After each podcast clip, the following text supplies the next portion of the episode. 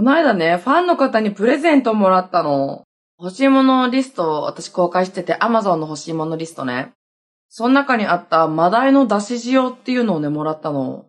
野菜炒めとか、ただお湯を入れてスープとかにも確か使えると思うんだけど。そう、食べるのめちゃめちゃ楽しみ。それと、キプロスター20センチのフライパンかな？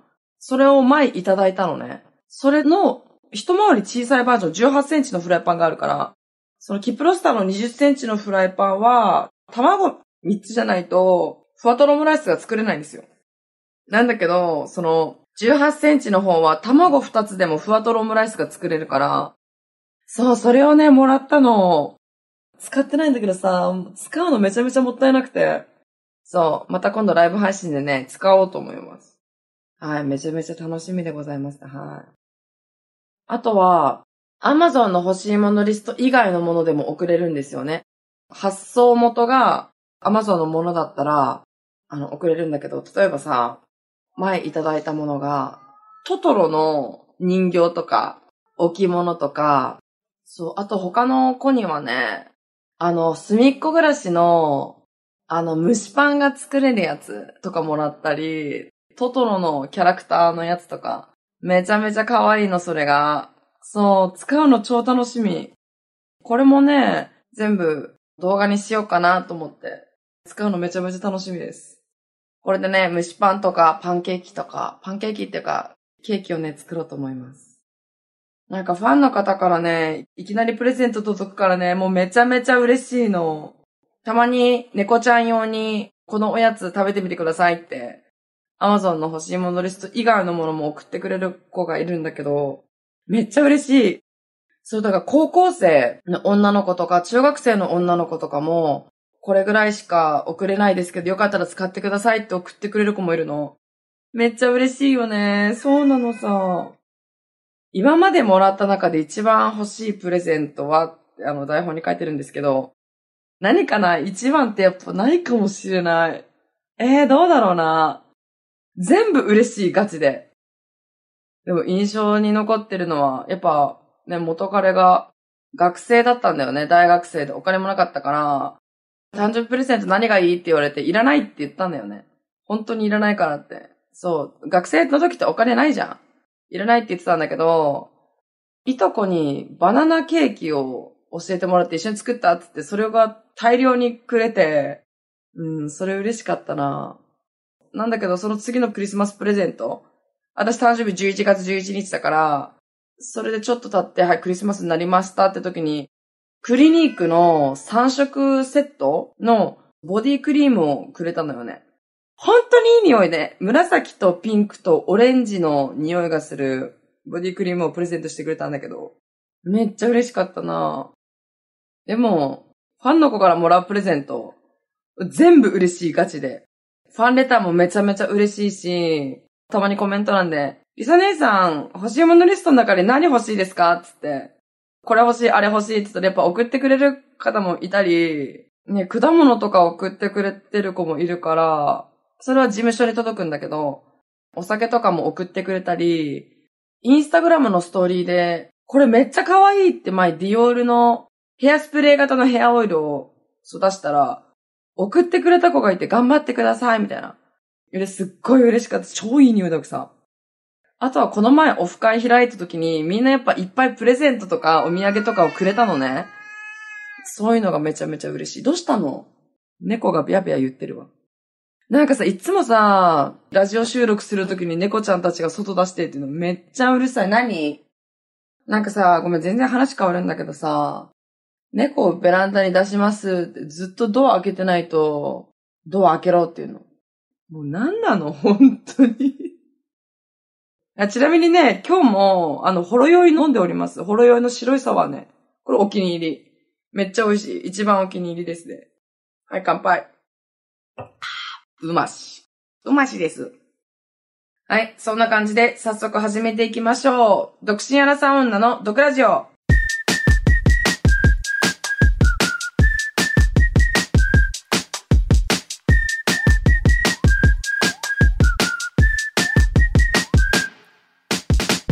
どうも、リサです。この番組は独身アラサー女の私リーサが不満や愚痴のような毒をリスナーさんと一緒に発散していく番組です。東京にいる男友達が、この間ね、コロナにかかっちゃったんですよ。私はね、まだ多分コロナにかかったことはないけど、なんか無症状だか無自覚みたいなの時もあるじゃん。だから、今のところ多分かかってないと思う。わからん。知らね。でね、あの、その男友達さ、一人暮らしだし、多分ね、外にも出られないんでしょ、そういう時。で、ご飯も困るだろうなと思って、ご飯とかを作ってね、冷凍して送ったの。かぼちゃのポタージュとか、ゴーヤーチャンプルー好きだから、ゴーヤーチャンプルーと、あと手作りパン、ミルクパン、あとコーンマヨチーズパン、あとウインナーパンか。それとか、おにぎりとか冷凍ご飯送ったらおかゆにもできるじゃん。それとか、あと、サーターアンダーギーとか、手作りのアイスも送ったのさ。なんかどういうメニューにしたらいいかわかんないし、なんかどうしようと思ったんだけど、TikTok のライブ配信をしてる時に、なんか食べやすいものとかいいんじゃないとか言ってたから、あ、食べやすいものがいいなと思って。ゴーヤチャンプルとかね、サーターアンダーギーはちょっと油っぽいから食べられないかなと思ったんだけど、ちょっととりあえず送ってみました。あと夏だから暑いし、手作りアイスとかもね、送ったり、あと沖縄限定のアンパンマンアイスとか、ね、夏にはサクレ。サクレがね、美味しいからサクレとかコンビニで買ってね、送ったの。でもさ、サクレ2つ送ろうと思ったんだけどさ、1個なくなってんだよね。もう絶対お家に誰かいるんだけど。なんか、2年前ぐらい、去年、一昨年か一昨年ぐらいに、あと酔っ払ってお外で寝てたわけさ。寝てて、私のカバン盗まれたんだよね。多分同じマンションの人だと思うんだけど、だその人が入ってきて、うちのアイス食べたんじゃないかなと思って。そうじゃない？だって。たまにね、友達とかお家に来るけど、その人に言っても食べてないよって言うしさ、お家に入るのは別に、私が知らなきゃいいので、はいうまいようにやってほしいですね、本当に。でね、あの、手作りアイスなんだけど、アイスってすごい、意外とね、簡単に作れるの。あの、暇な人はちょっとやってみてほしいんだけど、生クリーム 200ml、卵を2つかな。砂糖 100g 用意するんですよ。で、ホイッパーで生クリーム 200ml をホイップします。全部泡立てます。で、卵は、あの、卵黄と卵白に分けて、卵白も、はい、メレンゲ状になるまでね、角が立つまで泡立たせます。生クリームも角が出るまで泡立たせてね。で、お砂糖と卵黄を合わせるのさ。すり合わせるの。で、一番最後に全部一気に混ぜ合わせて凍らせるだけ。めっちゃ簡単でめっちゃ美味しいのさ。卵二つだったかな卵二つでもすっごい美味しくできたから、ぜひね、暇な人は、ぜひね、作ってみてください。私はね、普通のお砂糖じゃなくて、きび砂糖を使ったの。めっちゃ美味しいよ。やっぱアイスクリーム超美味しい。ぜひね、はい、作ってみてください。で、なんか、このことを、その打ち合わせの時に話したら、この番組のスタッフさんにね、それめちゃめちゃすごいですよって、そう、褒めてくださってめちゃめちゃ嬉しかったの。結構、普通のことじゃないけどね、なんか困ってたら、うん、送るのがまあ普通、当たり前じゃないけど、なんかなって思ってたんだけど、誰かのためになるのって、めっちゃ嬉しくない？それとかさ、大切にしてる友達とかにさ、ねえ、なんか心細い思いしてんのにさ、なんかね、できることって言ったらこれぐらいしかないしね。はい。なので褒めてもらえてめちゃめちゃ嬉しかった。しかもその男友達から、今日連絡が届いたの。めっちゃ美味しかったって。で、その男友達は多分一人暮らし用の冷蔵庫なのね。なんだけど、めっちゃの、その段ボールいっぱいに送ったから、大丈夫かなって、よ、ありがた迷惑かなって思ったんだけど、もうすごい美味しかったって言ってくれたから、とりあえずね、よかった。もう自己満だよね。自己満かもしれないけどね。ご飯には困らないかな、多分。大丈夫かな。はい、そんな感じですね。昔元彼にもこんな感じのことをしたことがあって、あの、私が整形手術のために1ヶ月ぐらい大阪に行ったことがあったんだよね。そう、私整形してるんだけど、ちょいちょいね、いじってるわけさ。そう、まあその後努力してないから全然ね、もうごたごたになってしまったんだけど、彼がね、当時学生だったんだよね。やっぱバイトしかしてないし、お金もそんなないだろうしさ、ご飯困るだろうなと思って、大阪に行く前に1ヶ月分ぐらいね、ご飯を作り置きして冷凍してたのさ。例えばピザとかパンとか冷凍ご飯とかいろいろ作り置きしてたの。で、そう、これもね、スタッフさんにめっちゃ驚かれたの。すごい褒めてくれてマジで嬉しかった。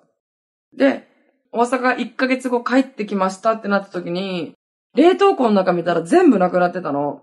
ね、それマジ、めちゃめちゃ嬉しかった。え、作ってよかったなって思ったの。全部なくなったからね、よかったですね。まあ、ね、当時付き合ってた彼氏としては、食費も浮くし、よかったのかもしれない。どうだろうわからないわってわかんない。わかんないわ。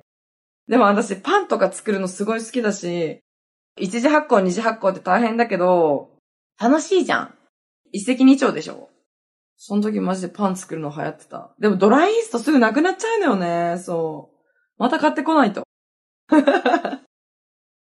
でもね、そうだね。こういうことできるからね。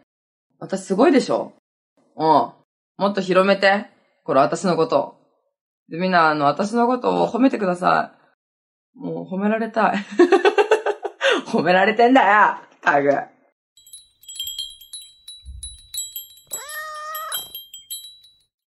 はい。ということでね、今日もリスナーさんからの毒メッセージをね、読みたいと思います。ペンネーム、胃の中のいちごさん。リーサさん、いつも TikTok、Instagram 拝見させていただいてます。私の最近の不満は、私は周りからよく清楚系と呼ばれるのですが、私はかなり性欲が強い方なんです。友達がそういう系の話をしていても、〇〇ちゃんわからないよね。清楚系だもんな、とか言われて輪に入れないことです。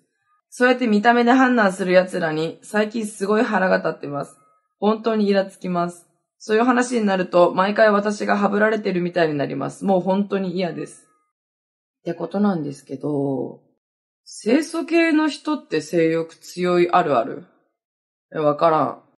でもさ、〇〇ちゃんにはわからないよねってさ、ちょっと輪の中に入れてよってなるよね、確かに。あだ、どうだろう、あんまりそういう人って恋愛経験とかそういうの少ないんじゃないの？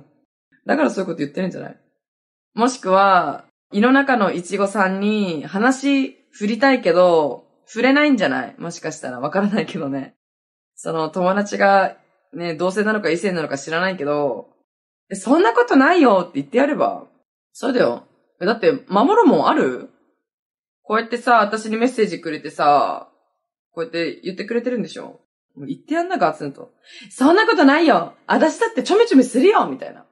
ね、それで輪の中に入れないんだったら自分から輪の中に入っていこう。でしょ？そう、誰も助けてなんかくれないんだから。で、胃の中のいちごさんの気持ちをね、誰も知ったこっちゃないんだから、知らないでしょ？だって胃の中のいちごさんの気持ちは、そう、自分にしかわからないでしょそう、だから、え、私も輪の中に入れてよって思い切って言ってみたらいいさ。そうだね。見た目で判断する奴ら、まあすごくわかるけど、その人たちもその人たちで、この子に言っちゃダメなのかなとか、もしかしたらあるかもしれないよ。わからない。そう、相手、その友達の思ってることわからないけど、一回思い切って言ってみたらいいよ。そう、ちょっと勇気出してね。守るもある別にないでしょ。ごめん、私じゃない。私だったら別にそんなないんだけどさ。はぶられてるってもしかしたら勘違いされてるかもしれないから、そういう話になったら自分から言ってみよう。そしたらめっちゃ楽しい話できるかもしれないし、ね、もしかしたら元友達とね、深い関係になれるかもしれないよ。もしかするとね、多分。あちょっとね、嫌かもしれないけどね、ちょっと勇気出して言ってみよう。で、でもさ、それって本当に、本当友達なの？あ、でもなんか友達同士でもこういう話しない子とかいるからね。学生さんなのかな？いろいろ打ち明けたらいいさ。だけど、広められて嫌なことは、なんか友達100%信じて言わない方がいいと思う。だってさ、私性欲強いんだよね？って例えば言ったとしてさ、周りの人たちに広められますってなったらさ、嫌じゃん。私は全然嫌じゃないけど、自分が昔10代の頃とか、あの、オナニーしてる時にお母さんが入ってきたとかっていう話もね、いろんな、例えば YouTube とか、インスタグラムで言ってるから別にどうでもいいんだけど、だって、みんなそうじゃん。当たり前にするじゃん。まあ、そうだね。いろんな話してみてください。世の中のいちごさんありがとうございます。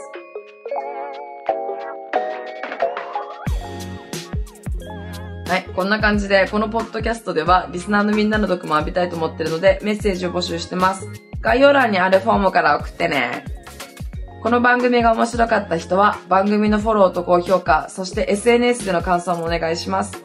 ハッシュタグ毒ラジオをつけてつぶやいてください。漢字で毒、カタカナでラジオです。それではまた次回お会いしましょう。バイバイ